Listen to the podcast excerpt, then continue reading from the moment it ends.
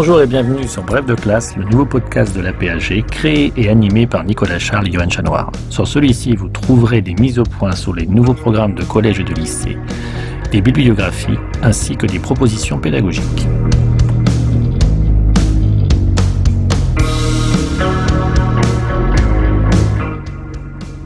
Bref de classe, une émission en deux parties. Tout d'abord, une présentation par un spécialiste des grands enjeux du thème au programme, puis ensuite un personnage et un document représentatif de la période. Document que l'on peut télécharger sur aphg.fr et le réutiliser en classe.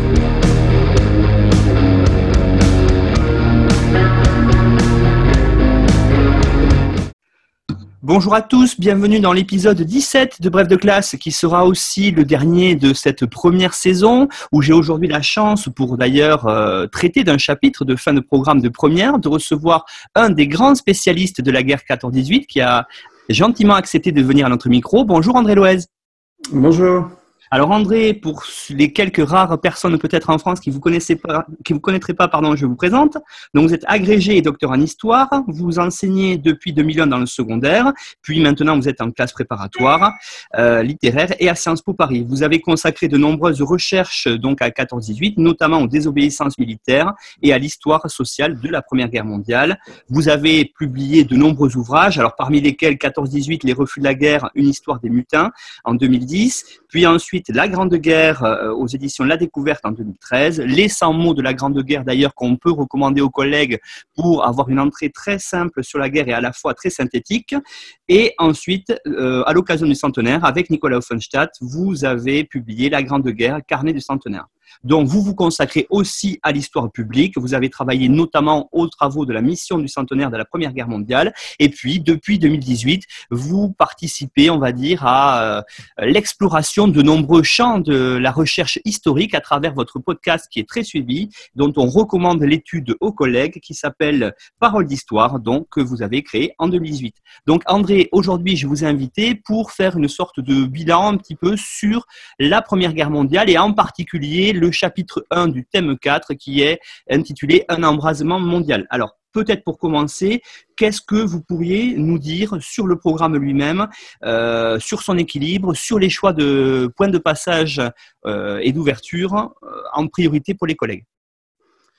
La première chose que je voudrais dire, c'est que euh, ce que je vais dire ici, évidemment, ça, euh, ça tient compte du fait que euh, la plupart des collègues qui nous écoutent, en fait, la Première Guerre mondiale, ils la connaissent bien. Donc, je suis pas du tout là pour donner des leçons sur la question. Ils la connaissent bien parce que très souvent, ça fait partie des points sur lesquels bah, pas mal de collègues sont inventifs, se documentent, lisent, font des choses, font des choses avec les monuments aux morts de leur commune, avec des documents personnels, des élèves d'eux-mêmes, etc. c'est vraiment un, des thèmes du programme qui me paraît le plus investi euh, quand on est prof d'histoire géo.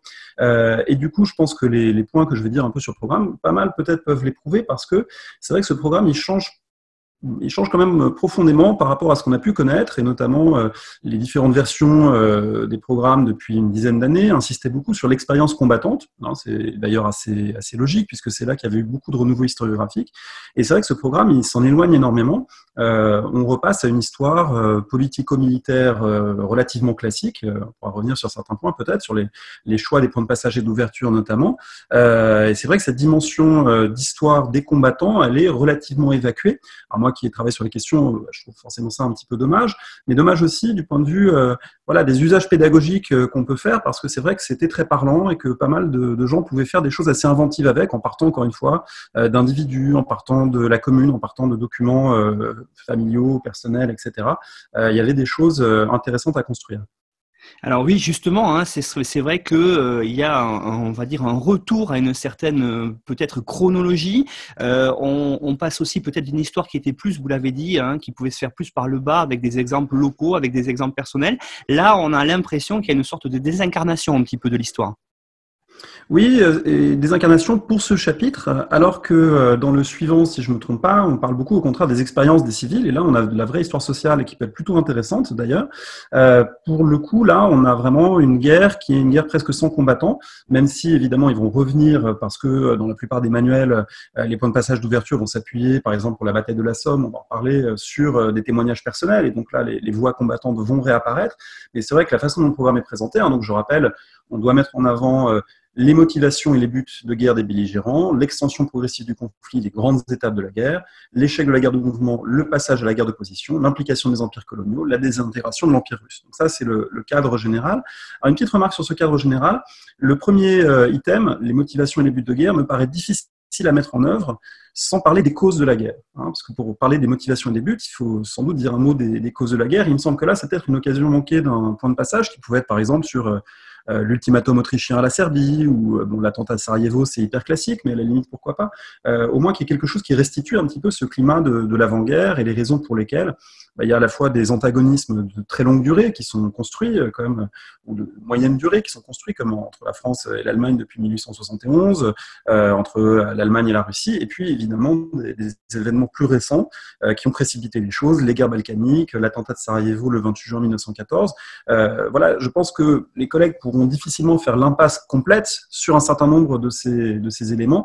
Si on veut ensuite parler des motivations des buts de guerre des belligérants, hein, pour la France par exemple, un des buts de guerre c'est de récupérer euh, l'Alsace et la partie de la Lorraine annexée par l'Allemagne. Bah, si on ne réinscrit pas ça dans une histoire un tout petit peu plus longue, c'est compliqué de comprendre euh, ce but de guerre, me semble-t-il. Oui, effectivement. Et puis c'est peut-être aussi l'occasion d'intégrer euh, auprès des élèves, euh, pourquoi pas, les derniers débats historiographiques qu'il y a eu sur 14-18, sur les causes notamment. Alors je pense à ce que ce débat interposé qu'il y a eu avec les livres de euh, Christopher Clark et de Gerd Krumeich, par exemple.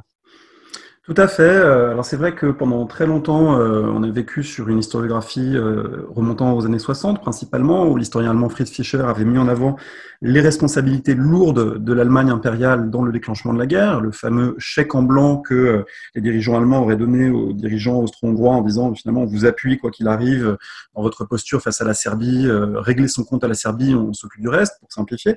et c'est vrai que Christopher Clark, dans son livre paru en 2013, Les Somnambules, qu'il y a eu un énorme retentissement notamment en Allemagne, des centaines de milliers d'exemplaires vendus. Euh, Christophe Clark revient là-dessus, explique qu'en fait, c'est beaucoup plus la faute des Serbes, des Russes et des Français, encore une fois, pour simplifier des choses qui sont complexes. Euh, et du coup, euh, ça fait un, débat assez vif. les thèses de Clark sont pas forcément acceptées. Il a quand même remis de la complexité dans quelque chose qui était un peu peut-être un peu figé dans les, conceptions historiographiques.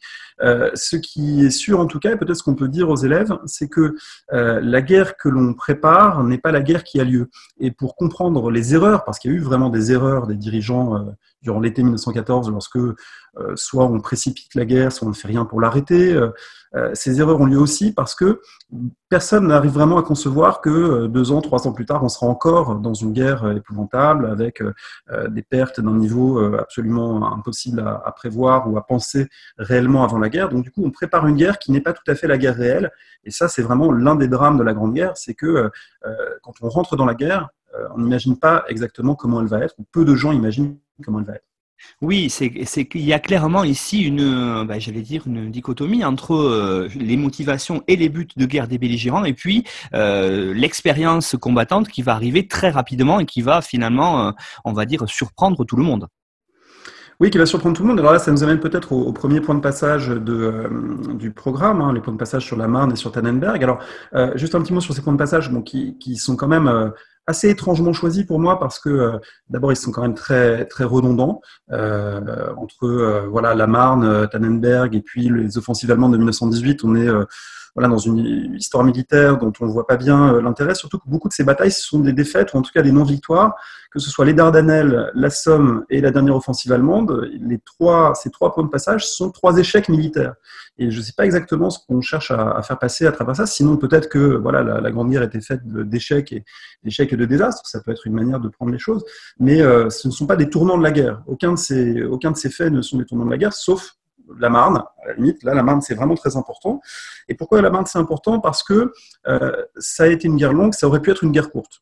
La Marne aurait pu tourner différemment Il y a des discussions euh, euh, depuis très longtemps compliquées sur les mouvements des troupes et le coup d'œil de Joffre qui a permis ou pas de frapper au bon moment le, point d'intervalle entre les deux armées allemandes qui s'avançaient à l'est de Paris. Bon, je rentre pas dans tous ces détails, mais ce qui est sûr, c'est que la Marne aurait pu ne pas donner ces mêmes résultats. la Marne aurait pu être une victoire allemande et du coup, la guerre aurait pu terminé euh, quelques semaines après avoir commencé sur le modèle euh, voilà, de guerre précédente. Donc euh, l'installation dans une guerre de position, l'installation dans une guerre longue qui est un peu incontournable après la Marne, donc entre 5 et 9 septembre 1914, hein, après un mois de, guerre à peu près, les armées sont épuisées, les pertes sont énormes, et du coup, après cette grande bataille, il y aura encore des tentatives de contournement, ce qu'on surnomme la course à la mer, mais pour l'essentiel, ce sera, terminé euh, du point de vue de la guerre de mouvement et on va s'installer, on va creuser, l'automne arrive, on creuse des défenses et ça devient la, guerre des tranchées. Et la Marne aurait pu ne pas avoir lieu. Et de ce point de vue-là, c'est quand même un tournant historique hein, euh, qu'on peut mettre en, relief. Euh, en ajoutant une chose sur ce point de passage, c'est qu'évidemment, ça a été mythifié du côté français. On a parlé du miracle de la Marne, on a glorifié Joffre, etc., etc.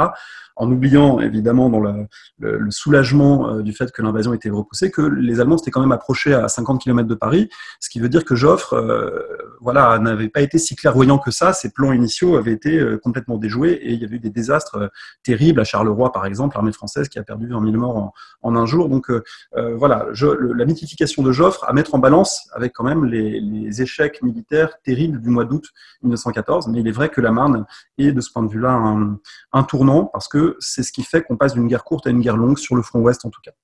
Oui, alors justement, par rapport au deuxième point de passage sur le front Est, il y a peut-être aussi des choses à dire, notamment euh, des enjeux mémoriels sur cette bataille de Tannenberg. Oui, alors il me semble que c'est ce qui est le plus intéressant parce que Tannenberg, bon, c'est pas vraiment une bataille, c'est plus un encerclement. C'est l'armée russe qui, euh, en gros, est pas tout à fait au niveau. Euh, notamment, ils communiquent euh, par radio en clair et en message non codé, ce qui fait que les Allemands ont pas trop de problème à, voir où ils sont et à voir ce qu'ils font.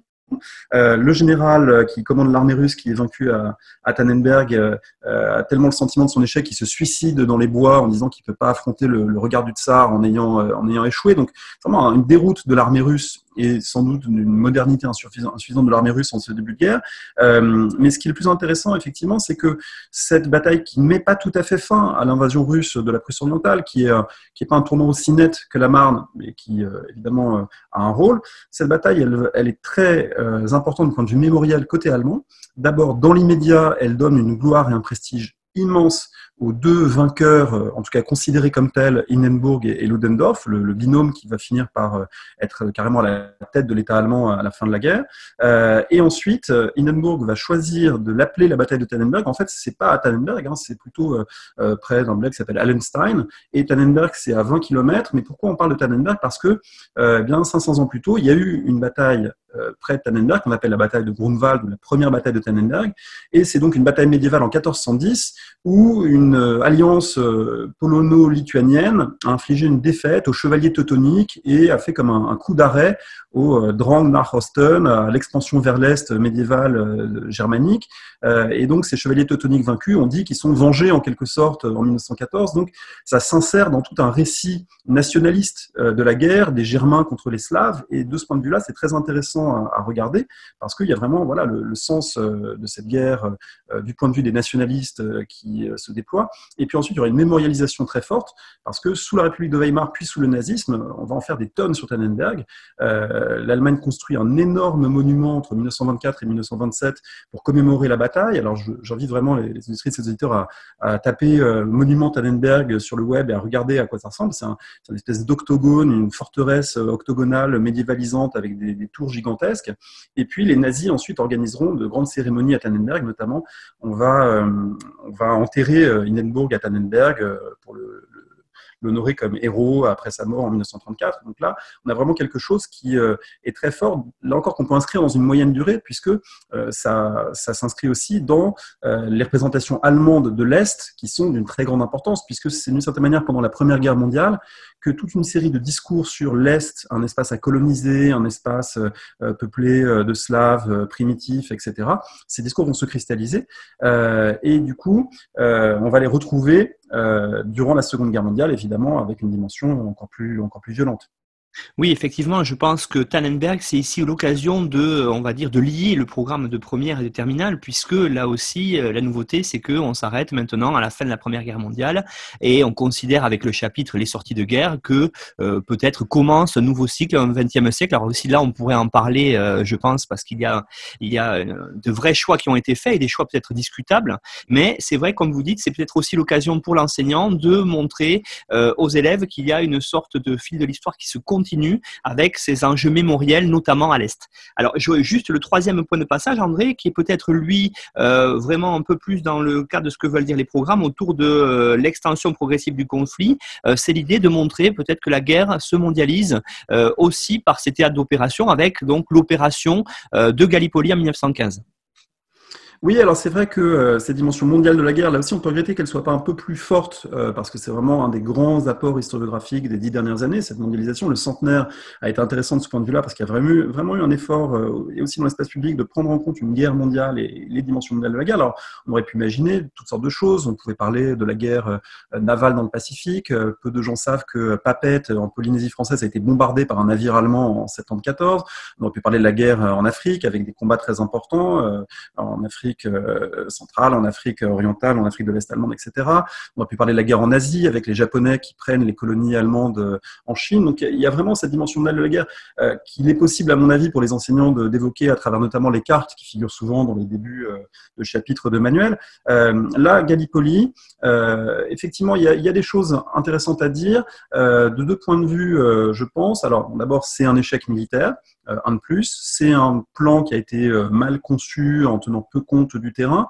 En gros, il y a deux phases. Hein. Il y a une première phase navale où on pense que la, marine franco-britannique va pouvoir forcer euh, les détroits des Dardanelles et ensuite pouvoir aller bombarder Constantinople, essayer, enfin Istanbul plutôt, et essayer donc de, de sortir l'Empire ottoman de la guerre avec sans doute aussi des arrière-pensées parce que euh, bien l'Empire ottoman, c'est aussi, sont aussi de, vastes espaces au Proche-Orient que les dirigeants français et britanniques vont ensuite euh, envisager de, se partager, euh, dans lesquels ils vont dessiner des zones d'influence. Donc là, il y a une dimension, voilà, on va frapper un allié de l'Allemagne en dehors du front ouest, parce qu'on est bloqué sur le front ouest et on va aller frapper un allié de l'Allemagne sur un théâtre un peu périphérique, mais aussi avec euh, voilà, une arrière-pensée qui est que l'Empire ottoman, eh bien, il y aura sans doute des, territoires à récupérer, ce sera un des grands enjeux, et ça on le retrouve notamment dans le troisième chapitre, qui évoque l'après-guerre et la façon dont euh, les territoires sont partagés, etc. etc. Donc, euh, au départ, une expédition navale. Cette expédition navale, elle échoue lamentablement parce qu'il y a des champs de mines dans le détroit, et du coup, il y a plusieurs navires français-britanniques qui sont coulés par les mines. Donc, du coup, on se dit, bon, on va, débarquer des hommes pour essayer de prendre le contrôle des détroits. Et là aussi, euh, on les débarque dans des conditions vraiment rocambolesques, avec un terrain qui s'y prête pas du tout, avec les Ottomans, avec un soutien allemand qui détiennent les hauteurs. À cette occasion s'illustre d'ailleurs Mustafa Kemal, le, fondateur de la Turquie moderne, qui est général à Gallipoli et qui coordonne la défense des Ottomans. Et donc c'est un échec assez lamentable qui oblige à retirer les troupes un an tard. Et au cours de cet échec, importance du côté de l'Empire britannique aussi, parce que c'est un petit peu le baptême du feu des troupes australiennes et néo-zélandaises avec tout un récit euh, national, voire nationaliste euh, dans ces deux pays, euh, qui dit, voilà, on était sacrifiés à Gallipoli, en gros, les, méchants anglais ont envoyé nos, braves gars à la mort, etc. Alors, un discours lui-même qui a été un peu revu par les historiens à la baisse, en disant que finalement, euh, voilà, il n'y avait pas de volonté spécialement d'exposer les, les comme on les appelle, les Australiens néo-zélandais. Euh, ils ont été pris dans cette bataille qui était mal préparée pour tout le monde, pour les Français, pour les Anglais, pour les, Australiens néo-zélandais. Mais c'est vrai que c'est devenu aussi un mythe d'origine de l'Australie et de la Nouvelle-Zélande. Et euh, je vous invite, j'invite ceux qui nous écoutent à l'occasion à regarder un, film intéressant qui est le film Gallipoli de 1981 de Peter Weir. Peter Weir, c'est le réalisateur, par exemple, du Serge des Poètes disparus. C'est un des premiers rôles de Mel Gibson et c'est un film très très intéressant sur une représentation australienne de la guerre et la façon dont on se représente ces événements et la, mémoire là aussi de ces événements. Donc euh, ça atteste effectivement de ce caractère mondial de la guerre aussi parce que l'empire colonial britannique, euh, ici on la personne des Dominion, l'empire britannique est, mobilisé euh, à Gallipoli.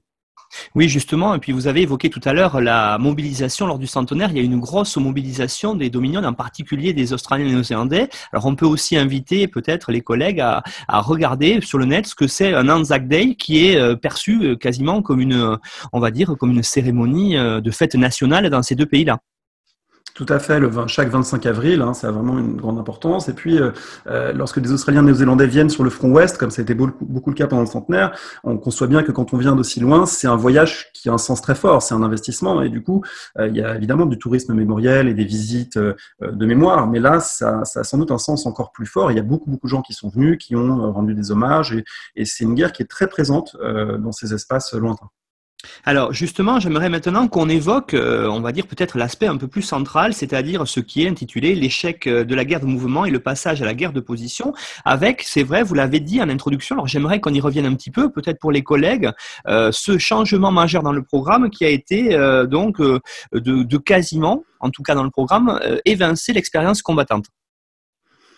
Oui, alors euh, de mon point de vue, c'est dommage, et pas seulement parce que voilà, c'est quelque chose que j'ai étudié, mais c'est dommage aussi parce qu'on a beaucoup avancé dans la compréhension de cette expérience combattante, et c'est aussi parce que c'est quelque chose qui euh, permet quand même de faire des connexions entre le passé et le présent, qui permet à beaucoup d'élèves, euh, quand j'enseignais ce, programme en première, j'avais régulièrement des élèves qui disaient, voilà, moi, je, moi comment j'aurais fait, moi j'aurais tenu, j'aurais pas tenu, j'aurais obéi, j'aurais désobéi, euh, comment ça se passait, qui étaient toujours très intrigués par cette vie dans les tranchées, par tous ces aspects sociaux qu'on peut évoquer, la camaraderie, euh, les questions euh, d'obéissance, euh, les questions de, souffrance physique évidemment face aux conditions matérielles, à la faim, au risque de mort, etc. Et toutes ces dimensions effectivement disparaissent un petit peu au profit d'une histoire vue d'en haut, vue à travers voilà une, narration plus globale des grandes étapes. c'est vrai que de mon point de vue, c'est un petit peu tourner le dos à un certain nombre d'avancées historiographiques fortes qui ont permis de, de, mieux comprendre ces sociabilités combattantes et de mieux comprendre aussi quelque chose d'assez clé qui est qu'il euh, s'agit d'une guerre, euh, la première euh, à ce degré, qui est une guerre de mobilisation générale. Les soldats sont des civils mobilisés pour l'essentiel. Et ces civils mobilisés, ils s'adaptent. Ils s'adaptent à quelque chose d'inouï que, encore une fois, personne n'imaginait à ce degré-là. Et du coup, toutes ces formes d'adaptation avec aussi les cassures, les cassures sur le plan psychique, du traumatisme, les cassures parfois sur le plan de la désobéissance, mais à la fois aussi la camaraderie qui permet de tenir, les moments où on boit ensemble au front, où on, écrit des lettres à ses proches restés à l'arrière, toutes ces dimensions du lien social, elles disparaissent un petit peu alors que je trouve que ça fait quand même partie des questions les plus intéressantes que pose encore la, Grande Guerre aujourd'hui. Alors je pense que beaucoup d'enseignants vont réussir à faire passer ça malgré tout d'une manière ou d'une autre, notamment en évoquant la bataille de la Somme. Alors c'est peut-être le, point de passage sur lequel on peut dire quelques mots euh, maintenant. Cette bataille de la Somme, donc, euh, euh, qui commence le 1er juillet 1916, qui est là aussi un désastre. Hein. Le premier jour de la bataille de la Somme, un chiffre à retenir, 60 000 hommes hors de combat et 20 000 morts pour les troupes britanniques seules, même si les Français attaquent aussi et ont aussi des pertes. Donc c'est le pire jour de l'histoire militaire britannique. Et là encore, c'est un échec militaire euh, parce que ça illustre euh, ce qui est peut-être le, point clé de la guerre des tranchées, c'est la supériorité de la défensive. La bataille de la Somme, c'est ça. C'est finalement l'incapacité à franchir les lignes de défense, l'incapacité euh, de l'artillerie à détruire les barbelés, à empêcher les tirs de mitrailleuses adverses euh, et à, briser finalement les résistances adverses, ce qui fait que des hommes s'élancent lorsque l'attaque est ordonnée et euh, lorsqu'ils s'élancent, eh ils font face euh, voilà, aux barbelés, aux tirs des mitrailleuses, à l'artillerie ennemie qui va se remettre à tirer. Et de ce point de vue-là, eh c'est évidemment extraordinairement difficile. Et donc, cette bataille de la Somme, elle illustre un petit peu voilà, les blocages du front ouest, puisque se reproduit à très grande échelle sur la Somme, puisque c'est une bataille qui implique donc, les Britanniques, euh, les Français euh, et les Allemands, euh, à très grande échelle se reproduit sur la Somme, ce qui se produit à plus petite échelle tout au long de l'année 1915 et puis encore en 1917 ailleurs sur le front, c'est-à-dire ces gigantesques batailles de matériel, comme on les appelle, où les hommes font face à des déluges de feu et ne parviennent pas à franchir les lignes adverses, ne parviennent pas à s'en emparer. Euh, tellement le terrain est bouleversé, tellement la, défensive a une supériorité sur l'offensive.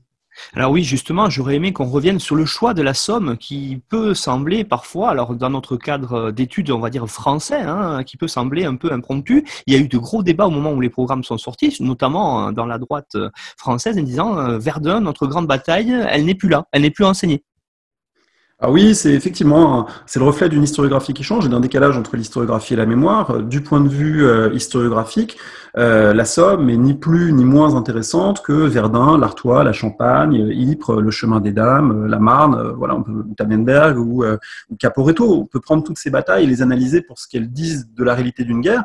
Du point de vue mémoriel, il est sûr que pour la France très longtemps, Verdun a été considéré comme central. Les anciens combattants, certains avaient coutume de dire qui n'a pas fait Verdun n'a pas fait la guerre. Effectivement, beaucoup de régiments étaient passés par là parce qu'il y avait eu un, tel roulement des troupes qu'une grande partie de l'armée française avait connu à un moment ou à un autre l'épreuve des, dix mois qui a duré, euh, euh, ont duré les affrontements autour de Verdun. Donc là, effectivement, ce décalage entre l'historiographie et la mémoire, il existe. Il existe euh, dans d'autres domaines ou pour d'autres chapitres. Là, il est plus sensible. Je pense qu'on peut globalement faire confiance aux, collègues. D'abord pour rappeler que l'histoire et la mémoire, c'est deux choses différentes, que enseigner la somme, ça n'empêche pas par ailleurs eh bien, les gens que ça intéresse d'aller se recueillir à Verdun s'ils le souhaitent, ou d'assister à des cérémonies commémoratives, etc. etc. Ensuite, euh, faire confiance aussi aux enseignants et aux enseignantes pour euh, que eh bien, Verdun soit mentionné. Et d'ailleurs, on peut difficilement faire autrement, puisque euh, la somme, pourquoi la bataille a lieu?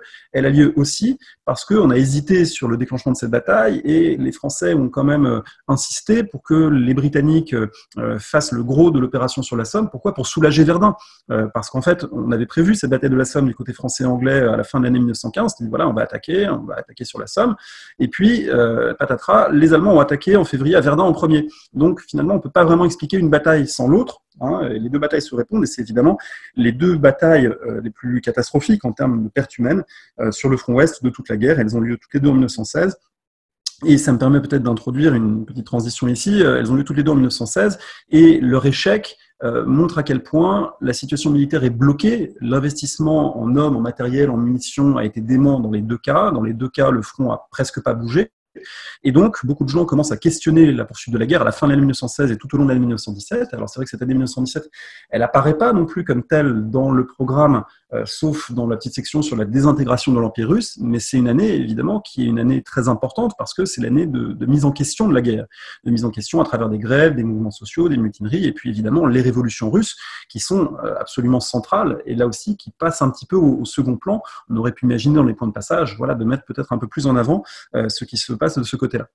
Oui, au vu effectivement des débats historiographiques qu'il y avait eu, où le politique s'était mené à la fin des années 90, hein, avec la, mémoire des mutins notamment, on voit bien que euh, dans les choix des programmes, euh, ce, ces points-là de 1917 n'étaient pas au cœur. Alors certes, on le retrouve euh, dans les points de passage sur le chapitre 2 pour les civils, où on voit effectivement ce que vous avez évoqué, hein, les grèves doivent être enseignées. On voit effectivement par l'autre côté de la lorgnette, j'allais dire l'Empire russe qui se désintègre en 17, mais cette année qui est quand même une année assez importante dans le déroulement de la guerre, vous l'avez dit, elle n'est pas directement, en tout cas, dans les programmes. Oui, tout à fait. Alors bon, là aussi, ça, reflète en partie euh, les évolutions de l'historiographie, puisque euh, quand vous prenez des, bouquins des années 60, 70, 80, il y a euh, l'année 17 comme césure. Si vous prenez l'historiographie plus récente, c'est 1915 qui est la césure, parce que pour beaucoup d'auteurs, et je pense notamment à un volume dirigé par John Horn qui s'appelle Vers la guerre totale, beaucoup d'auteurs ont montré qu'en 1915, on arrive à une forme de totalisation de la guerre beaucoup plus aboutie. C'est la première année où l'emploi des gaz est massif, c'est l'année du génocide des Arméniens, c'est l'année finalement où les, on prend conscience de, la nature et de l'ampleur de cette guerre, et du coup, les moyens de destruction sont décuplés par rapport à ce qui existait auparavant. Et donc, historiographiquement, il y a eu un déplacement euh, vers euh, l'amont de la césure en quelque sorte de la guerre. Alors, ce qui ne veut pas dire qu'il faut évacuer 1917, mais vous l'avez dit, euh, on le retrouve dans d'autres chapitres. Donc là, je pense que là encore, les enseignantes, les enseignants pourront, euh, pourront composer avec ça, pourront équilibrer avec ça en s'appuyant et en rappelant, par exemple, dans le, chapitre suivant, que lorsque les grèves ont lieu, bah, elles ont lieu aussi dans un contexte hein, d'effervescence militaire et, les deux correspondent. Hein. Là aussi, la, coupure que fait le programme entre le front et l'arrière, en quelque sorte, elle est parfaitement justifiée du point de vue pédagogique. C'est vrai que c'est plus simple à expliquer de cette mais c'est vrai que beaucoup euh, de collègues, euh, chercheurs et chercheuses, ont montré qu'il euh, y a des allers-retours plus forts qu'on a longtemps pensé, que cette coupure entre le front et l'arrière, elle n'est pas si nette, parce qu'il y a beaucoup de soldats, évidemment, qui partent en permission, il y a du courrier, il y a des interactions, et que du coup, les deux sociétés, la société du front et celle de l'arrière, elles évoluent finalement largement au même rythme.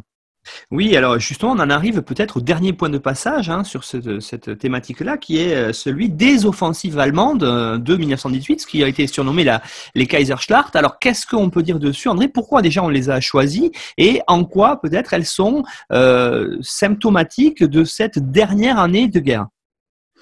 Alors, pourquoi on les a choisis, je ne sais pas trop, mais on peut quand même évidemment dire des choses euh, dessus. Il me semble qu'on peut dire plusieurs choses. D'abord, c'est le retour de la guerre de mouvement. Et c'est vrai que c'est pas inintéressant de euh, montrer que euh, cette image qu'on a de la tranchée statique, eh bien, elle n'est pas totalement vraie, que la, Grande Guerre, ça a été plein d'autres choses. Ça a été, comme j'ai dit, une guerre mondiale avec d'autres théâtres d'opération. C'était une guerre du désert dans certains endroits, une guerre sous-marine. Voilà, là, c'est aussi une guerre de mouvement en 1918 avec les Allemands qui ont, de certaine manière, trouvé la clé du succès tactique, c'est-à-dire du succès à l'échelle locale qui permet de contourner les points de résistance, euh, d'avancer par des petits groupes très entraînés et de, franchir ces obstacles qu'on n'arrivait pas à franchir à Verdun, à la Somme. Et bien là, ils arrivent à faire des percées parfois spectaculaires de 30, 40, 50 km dans le front. Euh, succès tactique, échec stratégique. Échec stratégique, ça veut dire échec dans la conduite de la guerre, puisque en fait, on lance ces offensives du côté allemand en espérant euh, frapper un grand coup avant que voilà, les Américains soient, soient vraiment tous là. Et euh, on n'a pas non plus coordonné ces attaques suffisamment, on n'a pas d'objectif stratégique réel. On pense que les ennemis vont s'effondrer d'eux-mêmes, c'est pas le cas. Et du coup, il y a des succès locaux, mais un échec global parce qu'elles sont pas suffisamment pensées ces attaques. Et puis, surtout, l'Allemagne n'a plus vraiment les moyens de mettre autant d'hommes dans la bataille, malgré le fait que, euh, voilà, du côté russe, on a arrêté de se battre. l'Allemagne peut rapatrier un certain nombre de troupes, mais on n'a plus les moyens humains de, lancer euh, ces grandes offensives. Et là, il me semble qu'il y a un point très intéressant à faire passer, c'est que euh, ce printemps 1918 du côté allemand, il y a, dans certains milieux en tout cas, une forme d'euphorie. Pourquoi? Parce qu'on vient de vaincre euh, la Russie, qui est sortie de la guerre avec l'armistice puis la paix de Brest-Litovsk en mars 1918. Ensuite, on a fait des avancées énormes sur le territoire français. Et donc, les journaux allemands titrent sur quoi? Bah, Titrent sur euh, euh, certains la fin de la guerre qui est proche, euh, grande victoire à l'Est, immense territoire conquis, et puis à l'Ouest, c'est en train de se terminer aussi.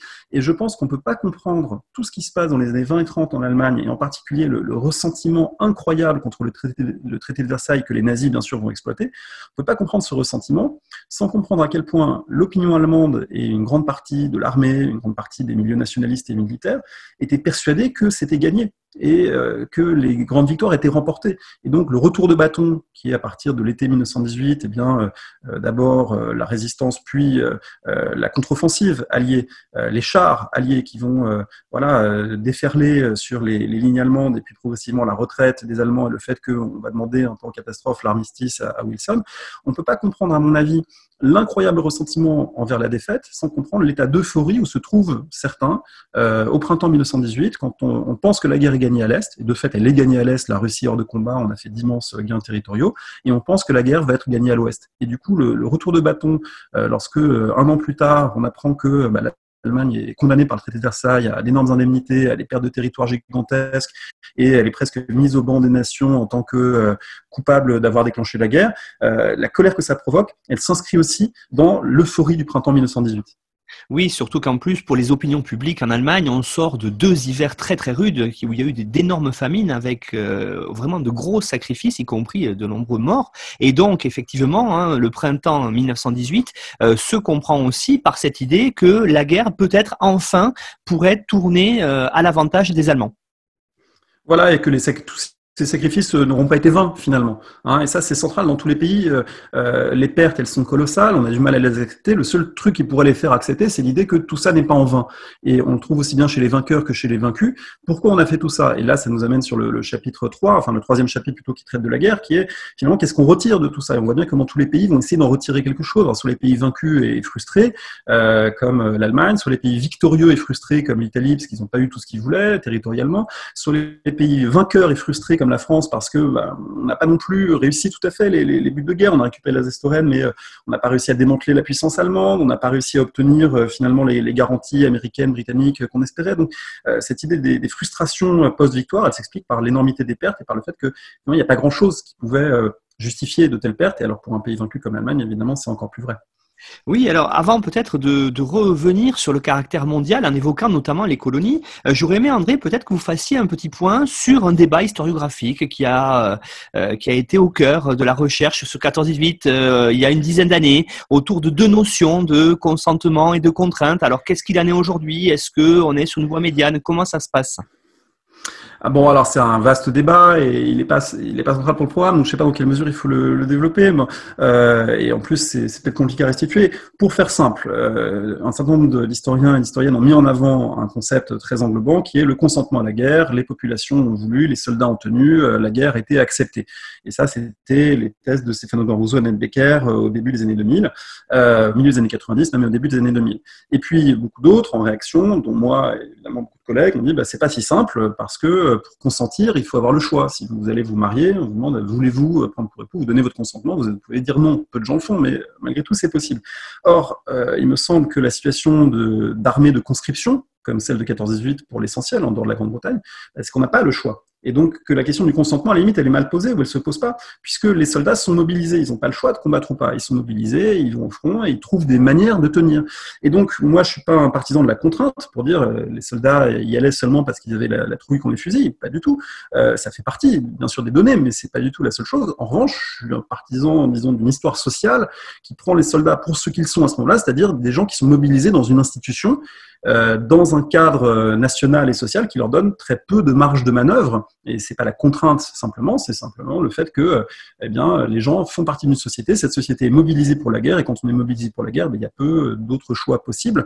Et du coup, la question est-ce que comment ils ont tenu, etc.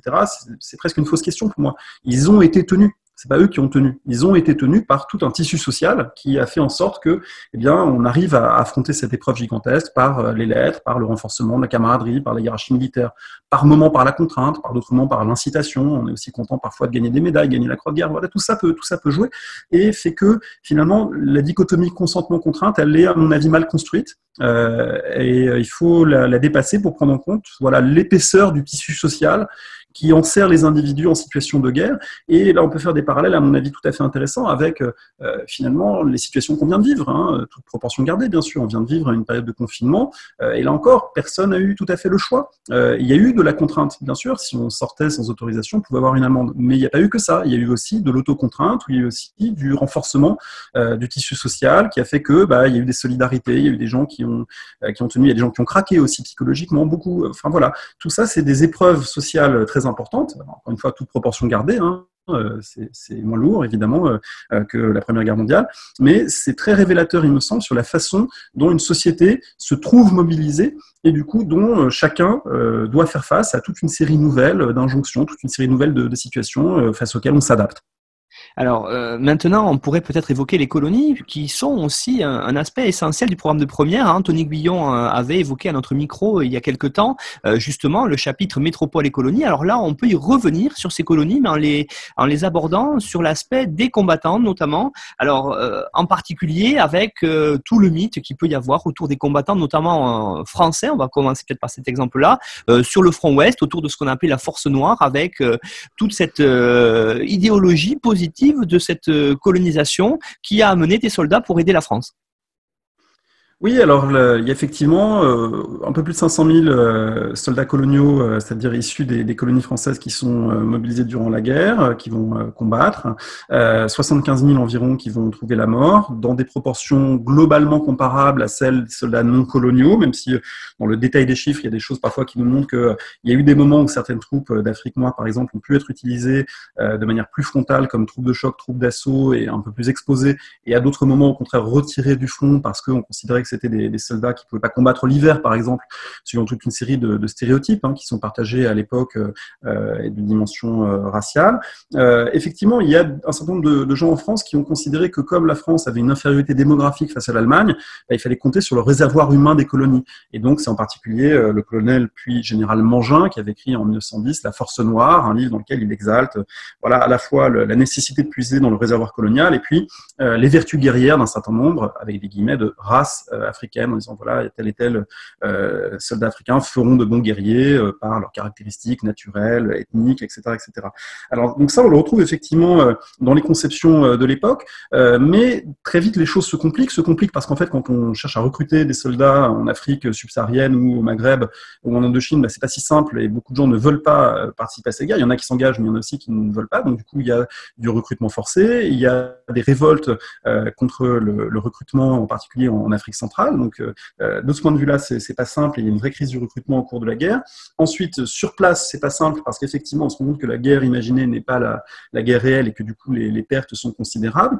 et puis, pour un certain nombre de ces hommes qui vont être transplantés, ce sont aussi des expériences nouvelles de contact avec la métropole, avec la France, de contact avec parfois les mouvements sociaux. C'est des épisodes de politisation, par exemple. On sait que ça a pu jouer un rôle, par exemple en Algérie pour Messali Hadj, qui est passé par la France. Ça a un rôle aussi, même s'il n'était pas mobilisé, pour le futur Ho Chi Minh, qui devient militant communiste pendant la guerre. Donc, on a en fait cette mobilisation des, colonies. Elle conduit à des brassages et elle conduit finalement euh, presque à des prémices euh, d'anticolonialisme ou, en tout cas des formes de prise de conscience politique euh, qui joueront un rôle ensuite dans les années 20, 30 et 40 euh, au moment où la, colonisation deviendra de plus en plus contestée.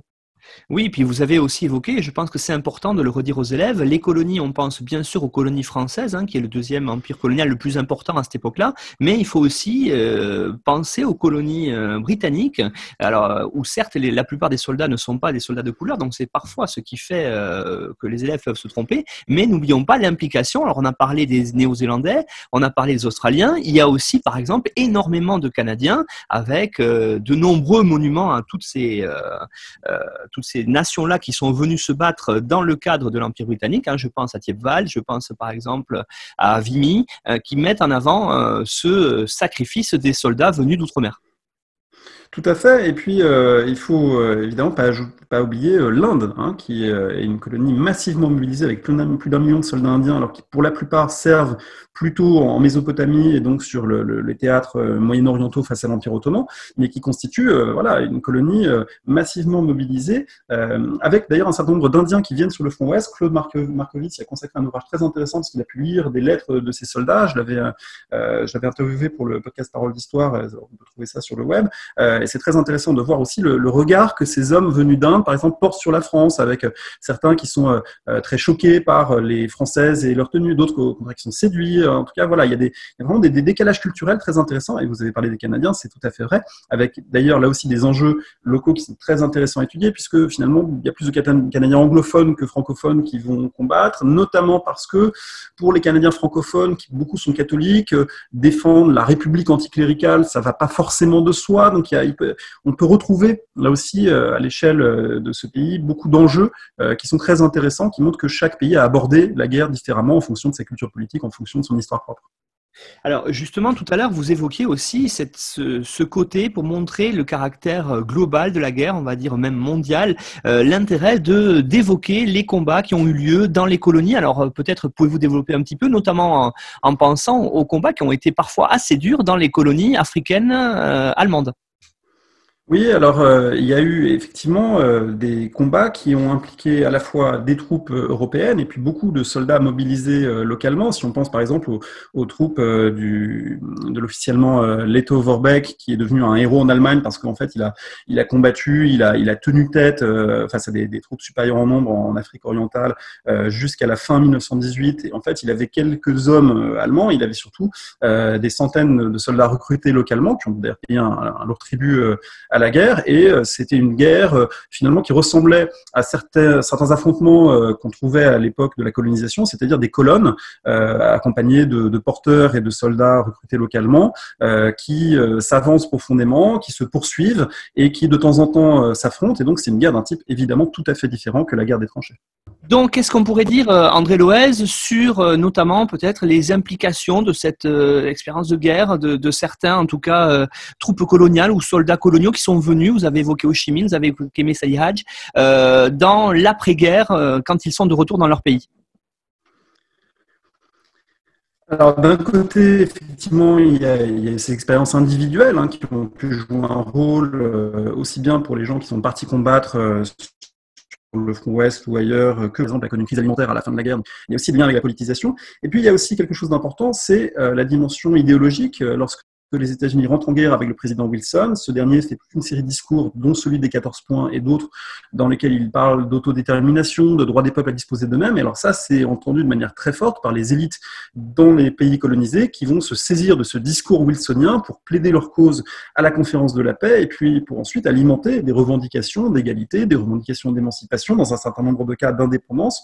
Euh, donc ça, ça a un écho extrêmement fort et on a réévalué, notamment sur les travaux de l'historien Erez Manella, qui parle de ce moment wilsonien, on a réévalué l'importance de la sortie de guerre dans l'évolution des mouvements anticoloniaux. Alors peut-être pour terminer notre propos autour de ce premier chapitre, André, qu'est-ce qu'on peut dire euh, autour de dernier point sur la désintégration de l'Empire russe? La désintégration de l'Empire russe, c'est évidemment un événement clé, euh, non seulement pour la guerre, mais pour tout le XXe siècle, puisque ça donne naissance par la suite à, l'URSS. Euh, cette désintégration, elle est, euh, n'est pas une telle surprise dans un pays qui a connu une première révolution en 1905, dans un pays qui n'est pas finalement assez solide sur le plan économique et social et du point de vue politique, avec un tsar très contesté pour faire face à une épreuve comme la Grande Guerre. Et cette désintégration, elle montre euh, aussi en creux le rejet de la guerre croissant au sein des populations, puisque euh, la première révolution russe qui emporte le tsar en février-mars 1917, eh bien, ne sort pas la Russie de la guerre. Or, pour beaucoup de combattants, euh, beaucoup de soldats paysans qui espèrent qu'une chose, c'est que la guerre se termine et pouvoir rentrer au village et partager les terres comme, il, comme la révolution semble le permettre ou le promettre, eh bien, il n'y a qu'une priorité, c'est que la guerre se termine. Et du coup, l'erreur clé euh, du gouvernement provisoire, c'est d'avoir maintenu la Russie dans la guerre. Et de ce point de vue-là, les bolcheviks vont exploiter cette faille pour prendre le pouvoir en octobre 1918 et euh, donc euh, ensuite arriver un petit peu contre toute attente à, établir un, régime communiste en Russie. Et eux, en faisant le choix de la sortie de guerre, en faisant le choix de faire une paix, même très dure avec l'Allemagne, la paix de Brest-Litovsk, pour privilégier la révolution.